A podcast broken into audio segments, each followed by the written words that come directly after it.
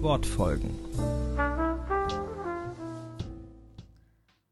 Wortfolgen Staffel 3, Folge 1.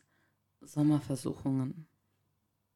Liebe Literaturbegeisterte, schön, dass ihr heute wieder dabei seid und uns eure Ohren leiht für nämlich unsere dritte Staffel von Wortfolgen. Wir konnten heute der Versuchung nicht widerstehen, Vogelgezwitscher und, ähm, naja, den Sommer miteinander zu kombinieren.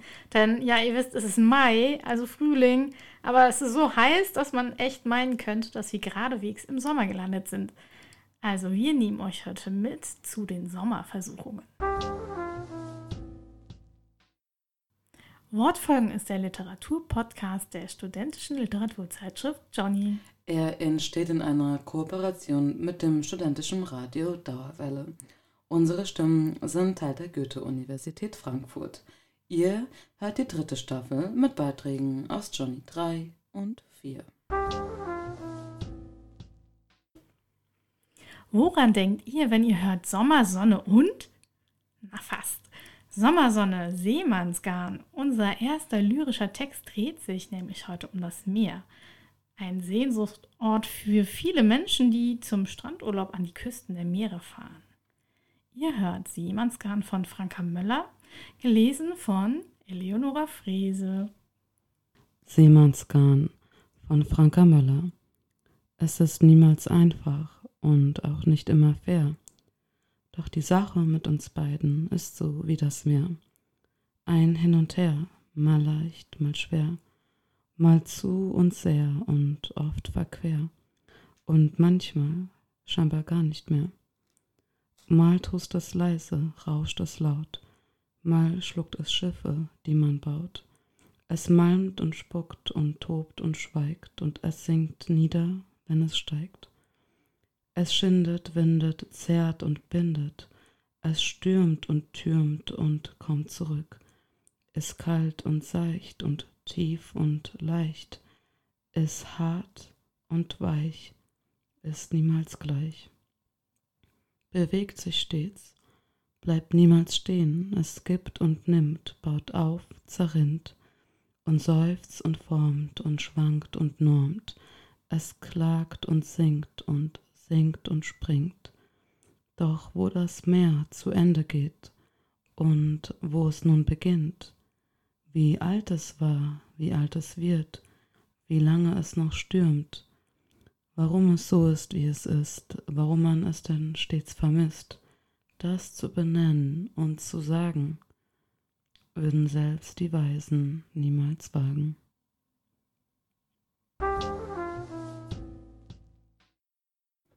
Eben haben wir erfahren, was die Weisen niemals wagen würden zu sagen.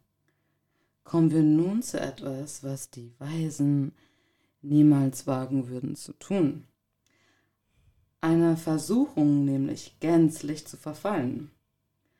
Manche Sünden sind ja jedoch zu süß. Und wir wissen auch, dass weise Menschen gelernt haben, wie wichtig Vergebung ist. Kommen wir nun zu einer zuckersüßen Tugend. Die Truhe des Verlangens oder Jimmy klaut ein Eis von Daniel Pschorn.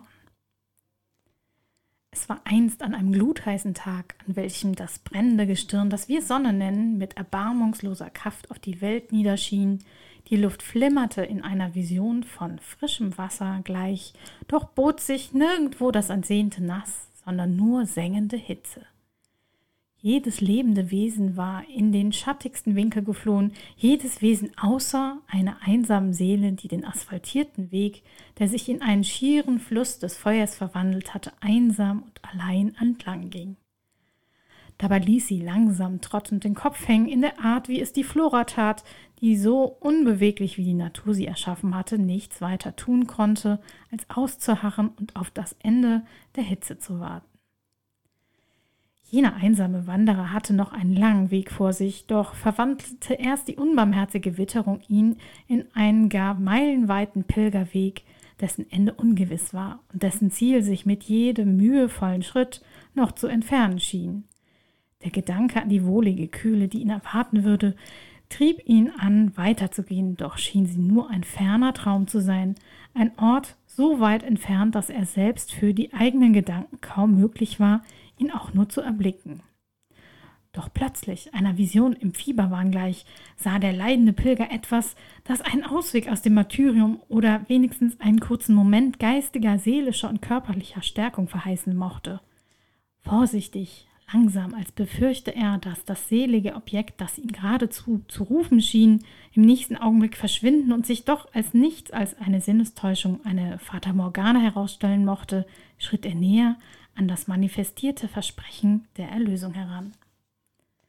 Es handelte sich um eine große Truhe oder war es eher ein Altar des Verlangs, der mit verheißungsvollen Farben und schillernden Darstellungen lockte, der regelrecht zu rufen schien, herrlich und unwiderstehlich.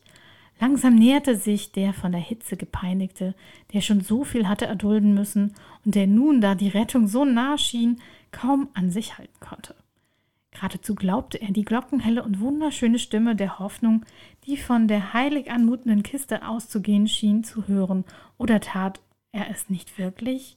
Hörte sie so klar, so rein, dass er keine weitere Sekunde daran zweifeln konnte, dass sie echt war.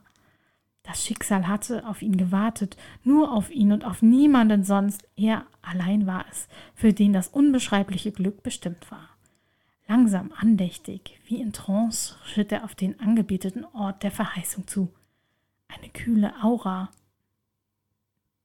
Eine Aura der Kühle ging von dort aus, und ein Gefühl übermannte unseren Pilger, das er schier vergessen geglaubt hatte, eines, von dem er nicht mehr gedacht hatte, dass er es jemals wieder spüren würde, das Gefühl leichten Fröstelns, gleich einer feinen Berührung, die ihn liebkoste und die ihn die brennenden Qualen der weiteren Pilgerreise für einen Augenblick vergessen ließ. Andächtig und voller Ersche Andächtig und voller Ehrfurcht berührte er langsam ganz sachte die Truhe, öffnete sie, griff hinein. Schon hielt er das Objekt der Begierde, jenen herrlichen und unglaublichen Gegenstand, der sich Eis nannte, ein Name, der seiner Herrlichkeit nicht annähernd. Ach, ich hab's doch heute nicht.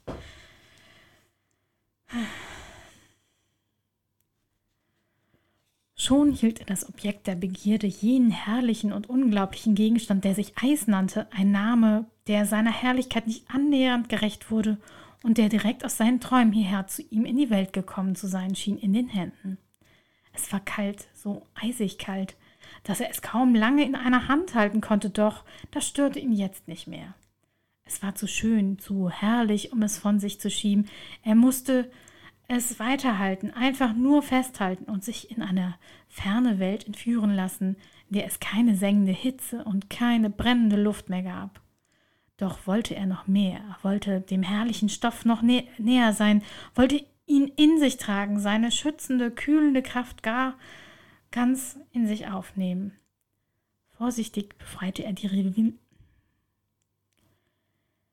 Vorsichtig befreite er die Reliquie des Frostes von ihrer knisternden Hülle, betrachtete ihre leuchtende Schönheit einen Augenblick, diese durchscheinende, schimmernde Masse, eingehüllt in diamantene Tropfen, die das gleißend helle Licht der Sonne brachen und zu einem herrlichen Schein umfunktionierten, der in bunten Farben das Gesicht erleuchtete. Schlussendlich nahm der Bewunderer des Eises sein Objekt der Begierde zur Gänze in sich auf. Er genoss jeden Bissen, jeden Teil des, der gefrorenen Masse und erfreute sich in einer Form, die wohl nur diejenigen unter uns kennen, die nach einer langen Wanderung durch die Wüste an einen See voller klaren Wassers kommen, die nach tagelang Herumirren in einer Höhle endlich das Licht am Ende des Tunnels erblicken, kurzum diejenigen, die ein drohendes, scheinbar unabwendbares Unheil hinter sich gebracht haben. Doch das Schicksal sollte kein Erbarmen mit dem glücklichen Genießer haben, denn schon im nächsten Moment geschah etwas ganz und gar Schreckliches.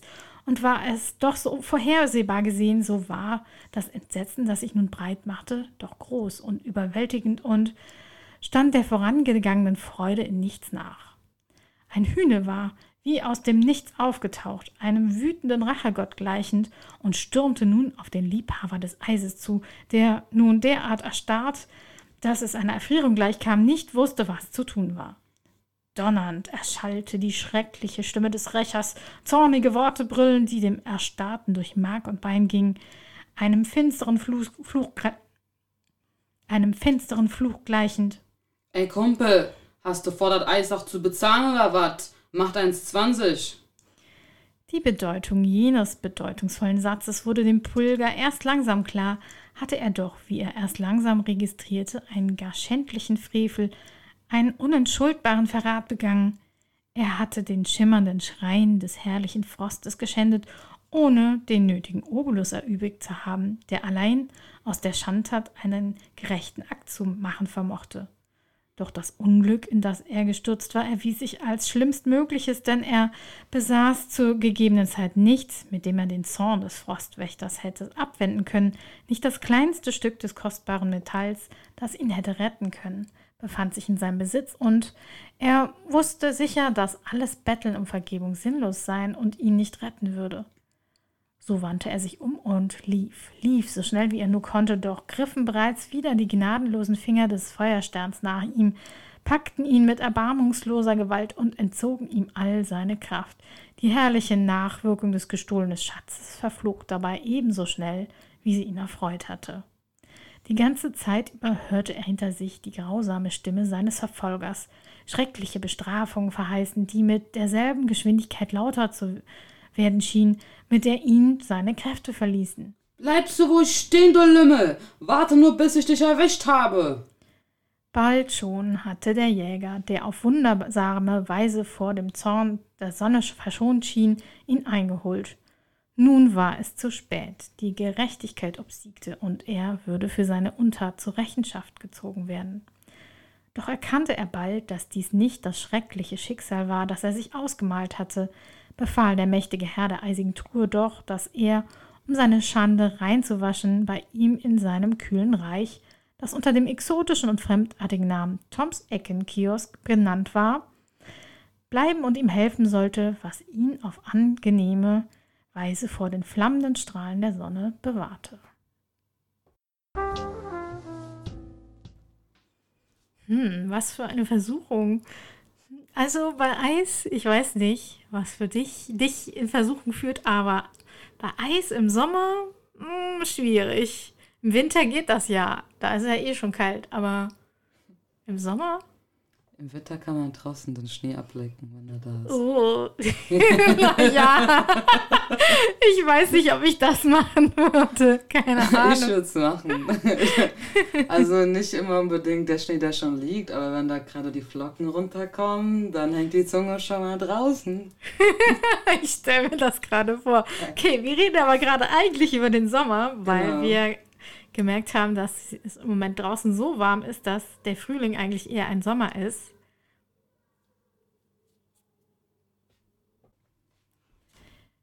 Ja, Sommer und Eis geht auf jeden Fall super zusammen. Und ich glaube, für mich beginnt der Sommer auch immer so ein bisschen mit diesem ersten Eis, was ich wirklich, ein, das erste gute Eis, was ich mir an irgendeiner Eisdiele besorge. Ja, für mich hat der Sommer tatsächlich offiziell heute mit dir begonnen. Wir waren ja vorhin auch eben Eis essen. Mm, stimmt. Und ähm, das war tatsächlich für dieses Jahr das erste Eis für mich in einer Eisdiele. Und ja, ich habe da den Sommer schon mit jedem Löffel ein bisschen in mich hineingeschoben und akzeptiert, dass es jetzt langsam draußen sterbend heiß wird. Mhm. Mm, ein kleiner Eisberg sozusagen. Äh, absolut richtig auf den Punkt getroffen, genau. Apropos unser letzter Text, den wir eben gehört haben. Ähm, ich finde, dass der ziemlich gut Spannung aufbauen kann. Also ähm, die Spannung, dass man irgendwie merkt, hm, es geht irgendwie, es wird irgendwas passieren. Ähm, ja. Mich hat absolut begeistert, als ich diesen Text gelesen habe, musste ich auch sehr viel schmunzeln und lachen und ähm, ich bin auch ganz ehrlich, wenn ich der Eisverkäufer gewesen wäre und er hätte mir geschildert, wie stark seine Liebe zum Eis in diesem Moment war und wie stark das so eine unfassbar unumgehbare Versuchung für ihn in diesem Moment gewesen, äh, gewesen ist. Ich hätte ihm direkt verziehen und hätte es einfach richtig süß gefunden. Also. ich glaube, ich hätte auch fast nicht, äh, ja, hätte da auch fast kaum böse sein können. Ja, weil ich weiß nicht, es ist halt einfach so, so niedlich. Und auch ähm, diese Worte, die er benutzt, wie Obolus zum Beispiel. Mhm. einfach, einfach goldig. Also ich finde es einfach so schön, dass so eine kleine alltägliche Schandtat, sag ich mal. naja, hoffentlich nicht alltäglich. Ja, aber mit alltäglich meine ich, dass es ja im Alltagsleben halt eigentlich vorkommt. Aber mhm. er ähm, beschreibt es quasi so, als wäre das so eine Geschichte aus Jahrhunderten und Jahren zuvor mit all diesen sehr schön gewillten Begriffen. Das meine ich. Ja, ja, da sind eine Menge Metaphern drin, die einen erstmal so schön doppeldeutig auf einen anderen, anderen Weg führen. So Pilger, ein einsamer Pilger auf der heißen Landstraße, so sinngemäß. Und dann auf einmal geht es um die Truhe des Verlangens. Da, da ja. dachte ich auch so, okay, also wäre der Titel jetzt allein nur die Truhe des Verlangens, da hättest du ja alles reindeuten können. Mit dem Untertitel oder Jimmy klaut ein Eis ist leider fast ein bisschen zu viel vorweggenommen, hätte ich fast gedacht. Mhm, ich muss aber auch sagen, Also ich fand doch teilweise, habe ich mir so eine Herr der Ringe-Welt vorgestellt. also auch mit so, mein Schatz und die Truhe des Verlangens. oh ja, das so. stimmt natürlich. Und auch mit dem Obolus und so und dann mit dem Pilger. Und habe ich mir erst gedacht, da läuft einer so durch die Welten des Herr der Ringe-Daseins mhm. und am Ende ist er im Kiosk bei Tom und holt sich ein Eis.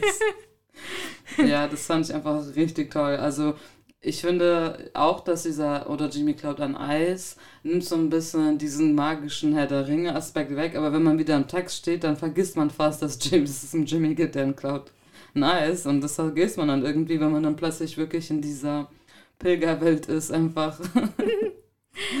naja, ja. aber die Pilgerwelt löst sich ja mehr und mehr auf, ne? Also diese Doppeldeutigkeiten, die bauen auch die Spannung mit auf, finde ich. Das ist irgendwie äh, also eben, man hat immer so eine Mischung aus mehreren Bedeutungen und dann äh, ja, denkt man so, ja, jetzt müsste was passieren und dann irgendwann passiert es dann auch, aber bis dahin steigt die Spannung halt, ne?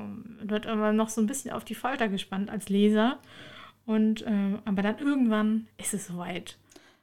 Ja, weil ich finde auch, man weiß nicht, während man liest, ähm, um was es jetzt eigentlich geht. Und das meinst du ja mit Spannungsaufbau. Ja, ja, man weiß Beispiel... ziemlich lange nicht, dass es um Eis geht. Ja. Das kommt erst sehr äh, viel später, als man vielleicht denken würde. Ja, auch weil zum Beispiel, also auch übrigens einer meiner ähm, Lieblingsworte oder die schönen Worte dieser Folge für mich ist auch ähm, zum Beispiel der Begriff Relike des Frostes und dann Diamanten und Tropfene.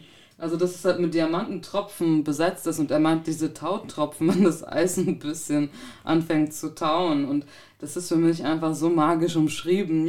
Und das nächste Mal, wenn ich in meine Eistruhe greife, werde ich auch sagen, und nun greife ich nach der Relike des Frostes. hm, das stimmt. Ja, ja, also dieser Vorgang äh, ja, diese Euphorie, die man ja entwickeln kann, wenn man sich dann, wenn dann irgendwas passiert ist, was man sich, ja, wo man so ein Verlangen nach hatte. Ne? Also mhm. der ist, finde ich, gut, gut getroffen, gut geschrieben. Ähm, und ähm, ja, man konnte sich das so richtig bildlich vorstellen. Ne? Und dann irgendwann, oh, irgendwann greift er da rein und dann, ach, also man wurde so ganz mitgenommen in diesem Prozess so von, oh, soll ich, soll ich? Und dann, ja, dann konnte er sich nicht zurückhalten. Also. Das einfach zuckersüß. Also ich muss auch sagen, besonders toll fand ich auch dann diesen Bruch auf einmal, als man dann merkt, ah, okay, der ist ja gar nicht in in irgendeiner magischen Herr der Ringe-Zeit irgendwo, sondern, ey Kumpel, hast du vor, das Eis auch zu bezahlen oder was? Mach 1,20. ah, da sagst du was, was ich auch gut fand, weil man hat die ganze Zeit diesen Spannungsaufbau, Spannung, Spannung, Spannung. Und das wird dann so jäh yeah, unterbrochen mit diesem Dialekt, der dann halt benutzt wird ja. als Kontrast. Aber das hat, macht es nochmal gerade das andere nochmal deutlicher, fand ich. Ne? Also es war eigentlich genau der richtige Bruch. So, so ups, äh, wo sind wir jetzt? Eigentlich doch irgendwie in der Realität und nicht nur in diesem, dieser Fantasie von, äh, ja, so diese Euphorie, jetzt habe ich es, meinen Schatz, wie du eben so meintest. Ne? Mhm. ja, das ist halt so ein echt guter ähm, Erwachensbruch, sag ich mal so, weil man mhm. wird halt aus dieser Sphäre so rausgezogen und merkst dann, wo du eigentlich bist und du merkst es zusammen mit dem Ich-Erzähler, wo man jetzt eigentlich wirklich ist. Mhm. Und das finde ich, das ist das Spannende und das finde ich gut getroffen. Ja, mhm. ja stimmt. ja. ja. Dann. Ähm, Und eigentlich ging es ja nur in Anführungsstrichen um ein Eis. Ja, und aber das, es geht nur um ein Eis, das einer das 1,20 kostet. und das hat einer einfach äh, ähm, ablecken wollte und so. Und das ist dann aber so gut aufgespielt worden. Das, das ist einfach echt schon nice. Es macht Spaß zu lesen, auf jeden Fall. Genau. Finde ich jedenfalls. Ich hoffe, es macht auch Spaß zu hören. Also ich, ich fand es echt toll. Also Mhm. ich wüsste jetzt nichts über, dass ich mich irgendwie beklagen, in Anführungsstrichen könnte. Also was man da irgendwie hätte noch besser machen können, denke ich. Mhm. Ja. Okay, die Euphorie ist äh, deutlich geworden. Übrigens, nur so am Rande, das ist aus der Johnny-Ausgabe, die heißt Rausch und Wahn. Mhm. Irgendwie passt das ja da schon hinein. Passt perfekt hinein. ne? Also man ist auch in diesem Rausch. Der Rausch, ein Eis zu essen. Ja, es ist einfach, ja, passend. Also wie, keine Ahnung, die Faust aufs Auge. Mhm. Wenn du an Sommer denkst, wie ist das für dich? Was wären für dich da so die Momente, wo du an, an Versuchungen denkst oder an Dinge, die, wo du so ein Verlangen nach hast? Hm. Oft tatsächlich habe ich im Sommer einfach das Verlangen, auf, mich auf ein Surfboard zu stellen und ins Meer rein zu surfen und ähm, zu tauchen und unter der Wasseroberfläche mit meiner Hand, ich weiß nicht, ob ihr das kennt, aber man kann, wenn man dann die Augen aufmacht, unter der Wasseroberfläche mit der Hand zu schlagen, hat man so kleine Wasserdiamantenperlen, die man damit so Mm, aufschlägt. So, so Luftblasen, ne? Ja, Oder? ja, genau, aber die schimmern dann in der Sonne immer so wie kleine Diamanten und das ist für mich so dieser, das ist Sommer. Und ich bin hier. Und ich habe jedes Jahr das Verlangen danach, ähm, das zu machen und auf dem Board zu stehen. Und Sommersonne, Strand dann wohl und nicht Seemannsgarn. ja, eher Sommer, Sonne, Surfboard. Auch eine Variante. Daran habe ich noch gar nicht gedacht. Liegt wohl daran, dass ich nicht surfen kann. Keine Ahnung davon habe. Hm. Oder erzählst du mir gerade ein bisschen Seemannsgarn? Das ist nämlich unser anderer Text, den wir heute haben. Also wie du magst. Ne? Das liegt alles im. Beim Seemannsgarn weiß man ja auch nie so genau, ob das so ganz der Realität entspricht oder vielleicht auch ein bisschen Dichtung dabei ist. Also persönlich, was ich. Klar könnte ich jetzt auch noch tiefer in die Versuchung reingehen, ähm, was man im Sommer sonst noch so für Versuchungen hat. Also, da glaube ich, gibt es viele von. Ja, also ich finde im Sommer, ähm, es ist ein bisschen strange, weil es ist eigentlich eh schon viel zu warm. Aber trotzdem hat man manchmal auch so, na, man möchte dann trotzdem auch mit einem anderen warmen Körper irgendwie sein. Also, Nur so, die Zweisamkeit am Strand und am Sternenhimmel oder so. unterm Sternenhimmel, am Strand, wenn es kalt ist. Wenn es zu warm ist, dann bitte fünf Meter Abstand. Das ist schon warm genug. So, so, Ich mit Gebrauchsanleitung. ja, ja, man muss seinen Schweiß nicht immer teilen. Okay, bevor wir jetzt zu sehr ins Detail gehen. ähm, aber Strand ist auf jeden Fall auch so ein Sehnsuchtsort. Ne? Also das erinnert mich daran, wie viele Leute fahren im Sommerurlaub an den Strand, ans Meer. Ne? Und ähm, das spielt ja in unserem anderen Text, in dem lyrischen Text, äh, auch eine Rolle. Mm, Wie war das denn da mit den schönen Worten bei dir? Da muss ich sagen, finde ich, habe ich mir folgendes, ähm, also ist mir folgendes hängen geblieben, weil ich finde, das ist so dieser Regenschirmsatz von allem, was danach kommt, also der um, umrandet einfach alles. Und das war für mich, doch die Sache mit uns beiden ist so wie das Meer. Mhm. Und danach wird ja alles quasi auf diesem, auf dieser Idee des Meeres aufgebaut. Und Mhm. deswegen habe ich mir irgendwie das als schönstes Wort ähm, in Erinnerung gerufen. Wie ist es bei dir? Ich muss mal kurz, bevor ich darauf antworte, kurz sagen, Regenschirmsatz, das ist ja auch ein herrliches Wort. Das Dankeschön. muss ich mir merken, weil ich habe immer noch den Regenschirmmörder, den wir ja schon mal hatten, Ah, ja, habe ich ja. immer noch im Kopf. Eine unserer erst, äh, ersten beiden Staffeln kam das irgendwo vor. Unbedingt mal reinhören. Ja, wer Lust hat, gerne kann herausfinden, was der Regenschirmmörder ist. Ja. Ähm, ja, ich würde dir auf jeden Fall zustimmen, um darauf zu antworten. Ähm, mir ist diesmal sehr hängen geblieben, nicht unbedingt ein einzelnes Wort, sondern ich finde total schön, wie ähm, der Rhythmus so gewählt ist. Also wir haben ja, es, es wird ja gereimt, aber Ähm, ich, ich kann mir dabei so bildlich vorstellen, die Sprache hat so einen schnellen Rhythmus. Ne? Mhm. Ne? Also sowas wie ein Hin, ein He und Her, mal leicht, mal schwer, mal zu sehr und äh, mal zu und sehr und oft verquer und so weiter. Das hat oft so einen schnellen Rhythmus, wie ja so auch so schwappende Wellen sein können. Mhm. Und aber zum Ende hin ähm, verändert dieser Rhythmus sich auch ein bisschen. Er bleibt zwar schnell, aber er wird auch ein bisschen langsamer. Ne? Also die mhm. letzten Strophen sind zum Beispiel auch länger als die ersten.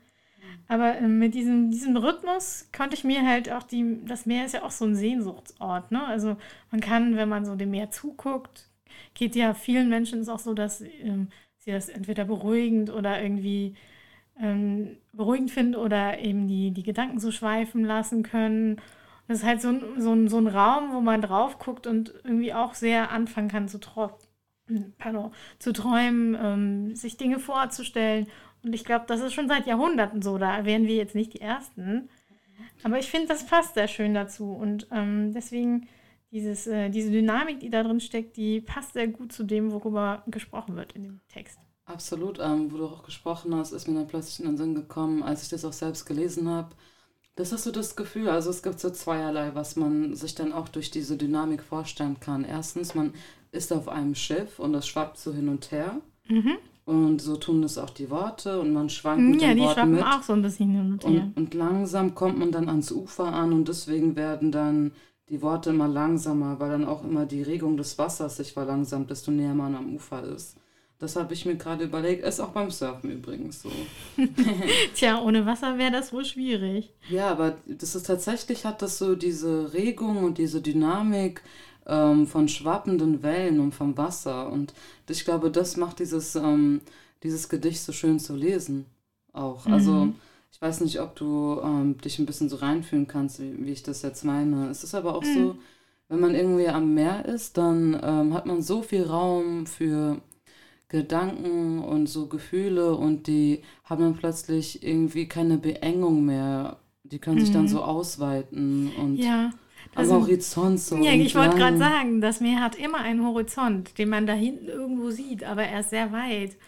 Und äh, ich glaube, dieser weit entfernte Horizont, der bietet ja auch so das Gefühl, als ob es unendlich wäre. Es könnte unendlich weit nach da hinten noch weitergehen.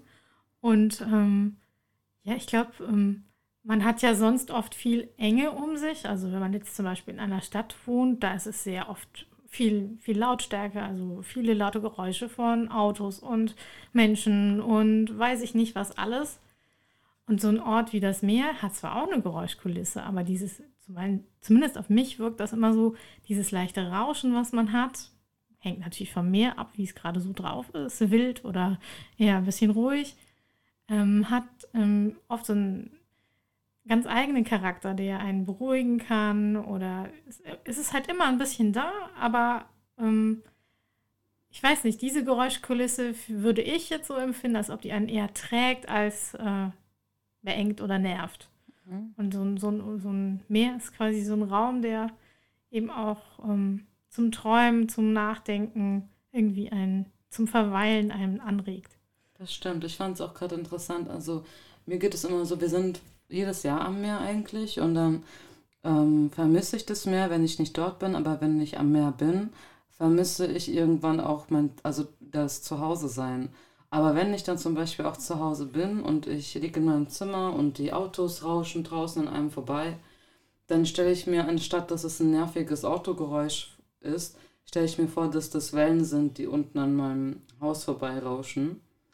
Und irgendwie nehme ich dieses Entspannen das man in diesem Meeresrauschen hört, nehme ich das irgendwie immer mit als kleines ähm, Souvenir, sage ich mal. Und deswegen ähm, mittlerweile habe ich dann auch gelernt, dass mich weniger Dinge irgendwie nerven oder stören, weil irgendwie auch so ein bestimmter Geist im Rauschen liegt. Und ähm, ja, und wenn ich das irgendwo dann wieder höre, verknüpfe ich das einfach, um mich entspannen zu können. Und irgendwie mhm. klappt das seitdem auch ganz gut. Ja. Ja, kann man ja so mitnehmen als, ähm, als die, die Stimmung, die dort herrscht, ne? Zum Beispiel, denke ich. Ja, ja das steckt auch so ein bisschen dieser, dieser Gedanke, ähm, wo endet das Meer, steckt auch so ein bisschen im Gedicht. Wenn man so in der letzten Strophe liest, doch wo das Meer zu Ende geht und wo es nun beginnt, wie alt es war, wie alt es wird, wie lange es noch stürmt, warum es so ist, wie es ist, warum man es dann stets vermisst. Da ist ein Vermissen. Mhm. Das zu benennen und zu sagen, würden selbst die Weisen niemals wagen. Ja, das ja, schließt dann ganz schön an, finde ich. Ja, es ist tatsächlich, glaube ich, auch so etwas unfassbar Menschliches und ich glaube, jeder Mensch trägt diese Sehnsucht irgendwie in sich und es ist so spannend, dass, ähm, dass das Menschen irgendwie auch verbindet, diese Sehnsucht nach dem Meer, diese, dieses Rauschen, dass das uns alle irgendwie beruhigt. Zumindest die meisten Menschen, glaube ich. Denke ich auch. Ja, natürlich, wenn man vielleicht irgendwie ein Traumata hat oder so, dann nicht. Aber ich glaube, selbst dann, wenn man dann Frieden geschlossen hat mit seinem Traumata, empfindet man das irgendwie auch so. Vielleicht mhm. irgendwie kann, also das ist ein bisschen eine Spekulation, man muss auch darauf jetzt nicht unbedingt eingehen, aber ich kann mir vorstellen, wenn man jetzt ähm, als Baby im Bauch der Mutter ist, dass die Geräusche aus dem Kann man ja auch von etwas umgeben, was dem Wasser sehr ähnlich ist. Ja, und das hat auch so ein Rauschen. Auch die Geräusche, die durchdringen, die gehen ja erstmal mhm. durch die, äh, das Fruchtblasenwasser. Und vielleicht hat es deswegen auf fast jeden Menschen so eine beruhigende Wirkung. Also man könnte es erforschen. Also wenn, naja, einer, wenn ein, ein, Forscher hier mal unseren Podcast hört, ja. ja. Ja. Ja, jetzt kann, jetzt sind wir beim Meer hängen geblieben. Ja, das Meer ist halt ähm, in der Kulturgeschichte ja auch mit dem zum Beispiel Badetourismus und so ist das ja auch sehr bedeutsam geworden. Und ich würde sagen, das hat sich bis heute nicht wesentlich geändert. Also es ist immer noch einer der Sehnsuchtsorte, Orte des Verlangens, ich weiß nicht, das ähm, der Versuchung vielleicht auch ähm, geblieben. Mhm. Und ich glaube, dass, ähm, dass gerade auch der Sommer ja dazu anregt, dass man mh, hm, rausgehen möchte. Es ist viel Licht draußen, die Tage sind länger. Zumindest ist das immer das, was mich in den Fingern juckt. also wenn draußen die Sonne scheint, bin zwar nicht der Mensch, der super tropische Temperaturen aushalten kann, aber dieses, äh, es ist hell, ähm, draußen tobt das Leben, äh, das ist so meine Versuchung vielleicht des Sommers, dass ich dann irgendwie schwerer drin auf dem Stuhl sitzen kann und irgendwas Blödes erledigen oder irgendwas, wo ich eben nicht rausgehen kann, machen muss. Es ist ja auch so, dass zum Beispiel Atomkörperchen bei Hitze schneller anfangen zu schwingen und sich zu bewegen. Mhm. Und ich glaube, dass das, weil Menschen halt auch aus Atomen bestehen, dass diese Hitze uns dann so wuselig macht. Und dann, hm, ich wusste gar nicht, dass wir halt so wissenschaftlich sind. ich weiß nicht, das ist die Sonne. das liegt nur daran, ja. Die Photosynthese hat mein, mein Gehirn irgendwie ein bisschen wachsen lassen. Ne? hm, wer weiß. Wer weiß. Die Weisen wissen es nicht. Die würden es sich nicht wagen zu sagen. Okay, dann sollten wir sie dennoch fragen. Oh, mm. jetzt machen wir hier Poetry Slam. ja, ähm, ich glaube, das ist eine gute Brücke, denn ich glaube, nächstes Mal geht es auch um sowas Lebensbejahendes. Und da bin ich mal sehr gespannt, was wir uns dann in der nächsten Folge von unserer dritten Staffel ausdenken werden. Genau, und also allgemein ähm, laden wir euch jetzt auch ein, mit uns auf Reisen zu gehen. Also wir werden in nächster Zeit im Sommer auch äh, audiotiv, auditativ sehr ähm, ausleben. Also ja, also das ist schon sehr spannend. Mhm. Bin ich mal gespannt. Mhm.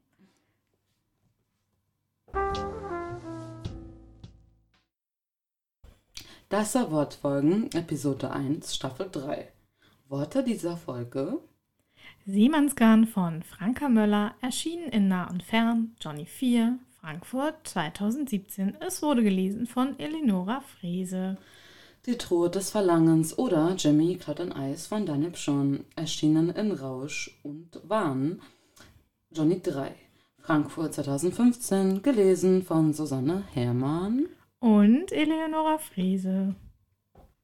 Also so langsam zerschmilzen wir hier und äh, ihr hört es nicht, aber 36 Grad. Ja, Eleonora ist schon auf Partymodus eingeschaltet. Ich würde sagen, wir hören uns. Wir hören uns. Jetzt war es spät.